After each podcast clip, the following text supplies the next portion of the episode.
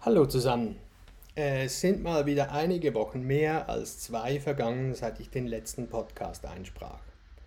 Diesmal erspare ich euch die Ausreden, vor allem da ich keine intelligente habe. Ich werde ab jetzt jeweils Mittwoch vormittags die Podcast machen. Außerdem nehme ich ein YouTube-Video auf. Podcast und Video sollten sich jede Woche abwechseln. Vorausgesetzt, ich kann den inneren Schweinehund im Zaum halten. Letztes Mal begann ich mit der Lesung der englischen Version meines Buches Therapie. Ein treuer Fan beklagte sich, ich, sie möchte lieber Mors Patris weiterhören. An dieser Stelle bedanke ich mich ganz herzlich bei Linda dafür, dass sie sich treu anhört, was ich so plappere. Heute geht es also zur vierten Folge von Mors Patris. Zunächst aber dies. Vor ein paar Tagen hatte ich ein erleuchtendes Erlebnis.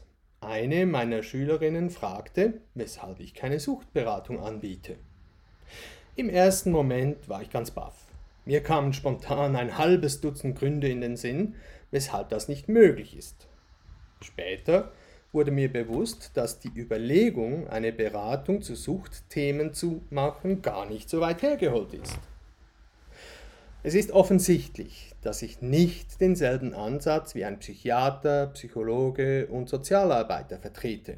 Meine Beratung ist außerhalb vom System und fußt rein auf praktischer Erfahrung.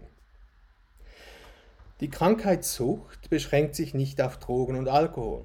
Sex, Arbeit, Spiel und vieles mehr weisen ähnliche Mechanismen auf. Ich konzentriere mich auf die Angehörigen von suchtkranken Menschen. Sie wissen meist überhaupt nicht mit der Situation umzugehen und brauchen realistische Hilfe. Diejenigen, die Drogen konsumieren oder trinken und das Gefühl beschleicht, dass sie sich vielleicht zu einem Problem ausweiten könnte, aber nie jemandem zugeben würden, dass sie die Gefahr sehen, können auch zu mir kommen. Ich gebe Ratschläge, wie Sie Sucht bekämpfen können, bevor die Krankheit voll ausbricht.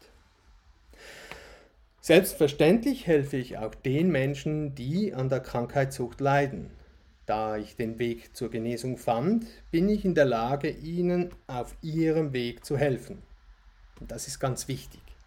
Es gibt nicht den Weg. Jeder ist einzigartig. Für mehr dazu seht euch mein Video an. Es wird ab Mitte November 2022 auf YouTube zu sehen sein. Und nun geht es zu einem erbaulicheren Thema. Mors Patris Teil 4. Ich will ins Altersheim.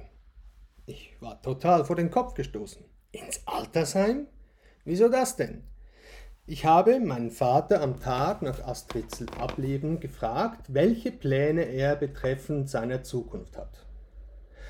Wenn ich seine Vorbereitung zu Astrids Tod als Ausgangspunkt nehme, dann hat er gar nicht darüber nachgedacht. Ich hingegen habe mir schon einiges überlegt.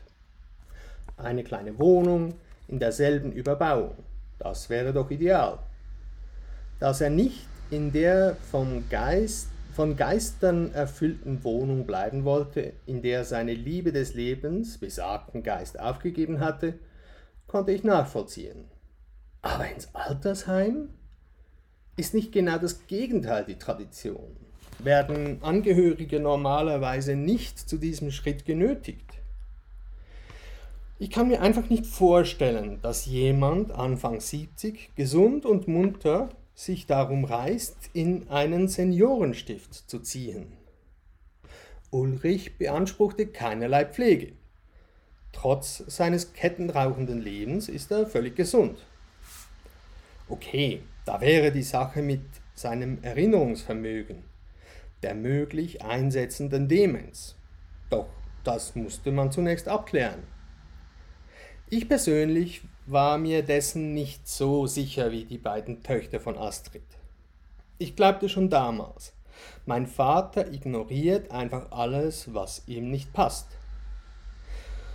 Da mittlerweile fast sein ganzes Leben zur Nicht-Passen-Kategorie zählte, konnte der oberflächliche Betrachter tatsächlich denken, er habe eine Form von Demenz, wo es sich doch ganz einfach um das Verschließen der Augen vor der Welt handelte. Eine Sekunde lang überlegte ich, ihn bei mir aufzunehmen. Dass das eine schlechte Idee ist, realisierte ich sofort, als sich bei dieser Vorstellung alle meine Nackenhaare aufstellten und ich unwillkürlich erschauerte. Ich versuchte ihn davon zu überzeugen, dass dieser Schritt nicht völlig unnötig sei. Und sagte, erinnere dich, nicht mal vor fünf Jahren starb deine Mutter in einem solchen Ort. Du hast doch gesehen, wie unglücklich sie war. Doch es gab nichts zu diskutieren. Sein Entschluss stand fest, ins, Alterheim, ins Altersheim wollte er, ins Altersheim ging er. Vielleicht, wenn sich die Befürchtungen bewahrheiten sollten und er tatsächlich an einer Form von Alzheimer litt, wäre es von Vorteil, wenn er so schnell wie möglich in eine Pflegeeinrichtung einträte. Es kam anders. Monate später stellte sich heraus, dass Ulrich kerngesund war. Ich habe meinen Vater bei jedem Arztbesuch, bei jeder Untersuchung begleitet. Zum einen, um ihn moralisch zu stützen, zum anderen, um sicherzugehen, dass er die Termine einhielt. Weder physisch noch psychisch konnte irgendeine Beeinträchtigung seiner Gesundheit festgestellt werden. Für mich war die Diagnose einschneidend bis zu diesem Zeitpunkt habe ich sein Verhalten mit einer Krankheit entschuldigt. Für mich stand nun fest, dass er sich vor allem und jedem verweigerte. Er wollte sich an nichts mehr erinnern. Mein Verdacht bestätigte sich. Er hatte einen Riegel vor seine Erinnerung geschoben. Bei einem Arztbesuch ein paar Wochen zuvor wurde dies besonders deutlich. Der Medikus machte eine Ultraschalluntersuchung und betrieb nebenbei Smalltalk. Er fragte meinen Vater, wohin er früher gern gereist sei. Ich besuchte häufig Russland und war mit der transsibirischen Eisenbahn unterwegs. Ich habe in den 60er Jahren sogar in Moskau gearbeitet. Der Arzt fragte interessiert nach. Da müssen Sie aber viel Spannendes erlebt haben. Erzählen Sie bitte weiter. Früher ließ er sich sowas nicht zweimal sagen und erzählte dann Stunden über Stunden dieselben Geschichten über all seine Erlebnisse in der ehemaligen Sowjetunion, meist mehrmals hintereinander. Ich kannte die Chroniken in und auswendig. Es überraschte mich deshalb, als sich die Gesichtszüge meines Vaters sofort verhärteten und er den Arzt mit schlagartig verändertem Tonfall antwortete, ich kann mich an nichts mehr erinnern. Das Gespräch war beendet. Er gab auf Fragen nur noch einsilbige Antworten im Stil von das weiß ich nicht mehr oder das ist schon zu lange her. Weshalb verhielt er sich so?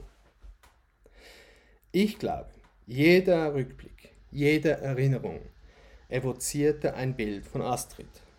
Dann musste er daran denken, dass sie tot ist und da er ihr Ableben nicht verkraftete, fühlte er sich jedes Mal, fühlte es sich wie jedes Mal wie ein Tritt in die Eier an.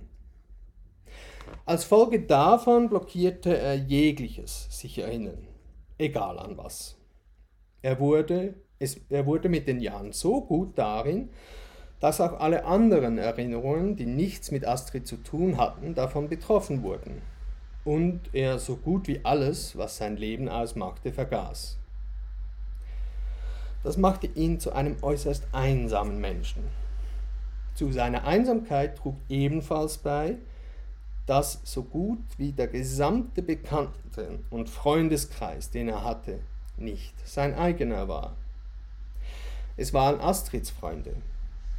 Jetzt mieden sie meinen Vater. Ich erfuhr davon erst nach seiner Beerdigung. Sabine, Astrids Erstgeborene, erzählte mir, dass viele gemeinsame Bekannte von Astrid wegen ihm fernblieben. Es schmerzte mich sehr, dass mein Vater von Menschen aktiv gemieden wurde. Er traf diese Entscheidung, so zu leben, im vollen Bewusstsein der Folgen. Das musste ich glauben, um sein trauriges Dasein für mich zu erklären. Er hatte eine simple Strategie, alles zu vergessen. Er musste in Bewegung bleiben. Entweder ging er ziellos durch die Stadt oder er saß in einem Bus oder einem Zug und ließ die Umgebung an sich vorbeiziehen. Mit der Zeit bereitete es ihm beinahe körperliche Schmerzen, stationär zu bleiben. In den ersten zwei, drei Jahren kam er täglich nach dem Frühstück im Heim zu mir nach Hause, meist um 8.15 Uhr mit dem Bus. Ich machte ihm einen Espresso, wir lasen gemeinsam die Zeitung, ich fragte ihn, was es Neues gab. Alles gut, es gibt nichts Neues, Kaum hatte er seinen Kaffee getrunken, verließ er mich und begab sich an den Bahnhof, wo er in irgendeinen Zug einstieg und bis Mittag herumfuhr. Zur Mahlzeit war er immer zurück im Altersheim. Es lag nicht darin, dass er Hunger hatte. Er brauchte den fixen Tagesplan, um seine Gedanken in Schranken zu halten.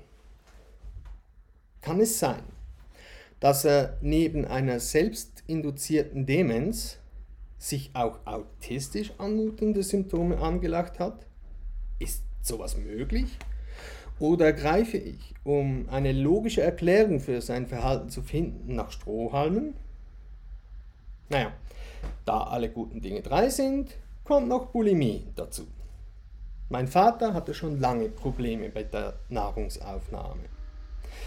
Als sie noch lebte, erklärte mir Astrid, dass er beim Essen eine Art Schluck aufbekommt und dann sofort auf Toilette muss, um sich zu übergeben. Nach dem Mittag im Heim machte er sich wieder auf den Weg, spazierte dann aber nur in den Straßen des Ortes rauf und runter, ohne dass er mit mir oder dem, ohne dass es mir oder den Pflegern groß auffiel, hörte mein Vater beinahe komplett auf, mit seiner Umwelt zu kommunizieren. Seine Besuche bei mir wurden immer kürzer. Alles in allem glaubte ich trotzdem, es gehe ihm den Umständen entsprechend gut. Was sollte ich auch anderes denken? Er beklagte sich nie. Wenn er angesprochen wurde, lächelte er gütig und beteuerte, alles sei in Ordnung. Das brachte ihm bei den Pflegerinnen und Pflegern große Sympathiepunkte ein. Für sie war er äußerst pflegeleicht. Das ging so lange gut, bis der Mangel an zwischenmenschlichem Verkehr zum Problem wurde. Es klapp, er gab Floskeln von sich, die zwar nett waren, aber ein Gespräch komplett unterbunden. Er sorgte dafür, dass er allein war. Im Altersheim bekam er quartalsweise einen Besuch von seinem Bruder, aber niemandem sonst. Doris, Astrids jüngste Tochter, lud ihn alle paar Monate ein. Mich besuchte er so gut wie täglich, aber eben nur ganz kurz. Das hatte zur Folge, dass ich mich im Altersheim nie blicken lassen musste. Natürlich bemerkte ich, dass sich sein Zustand verschlechterte. Er verlor an Gewicht, wurde ledrig. Er ging immer mehr vornübergebeugt. Er legte keinen Wert auf sein Äußeres. Seine Hosen hatten am Schritt einen glänzenden Schimmer, von dem ich innig hoffte, es sei kein getrockneter Urin. Nach ein paar Jahren bekam ich vermehrt Telefonanrufe vom Altersheim. Er bettle im Heim und in der Stadt nach Zigaretten und Geld. In der sauberen Schweiz geht sowas gar nicht. Er stehle Zigaretten, wenn sich ihm die Chance bot. Er nahm nie ein ganzes Paket, sondern stipitzte zwei oder drei Zigaretten, wenn er sich unbeobachtet fühlte.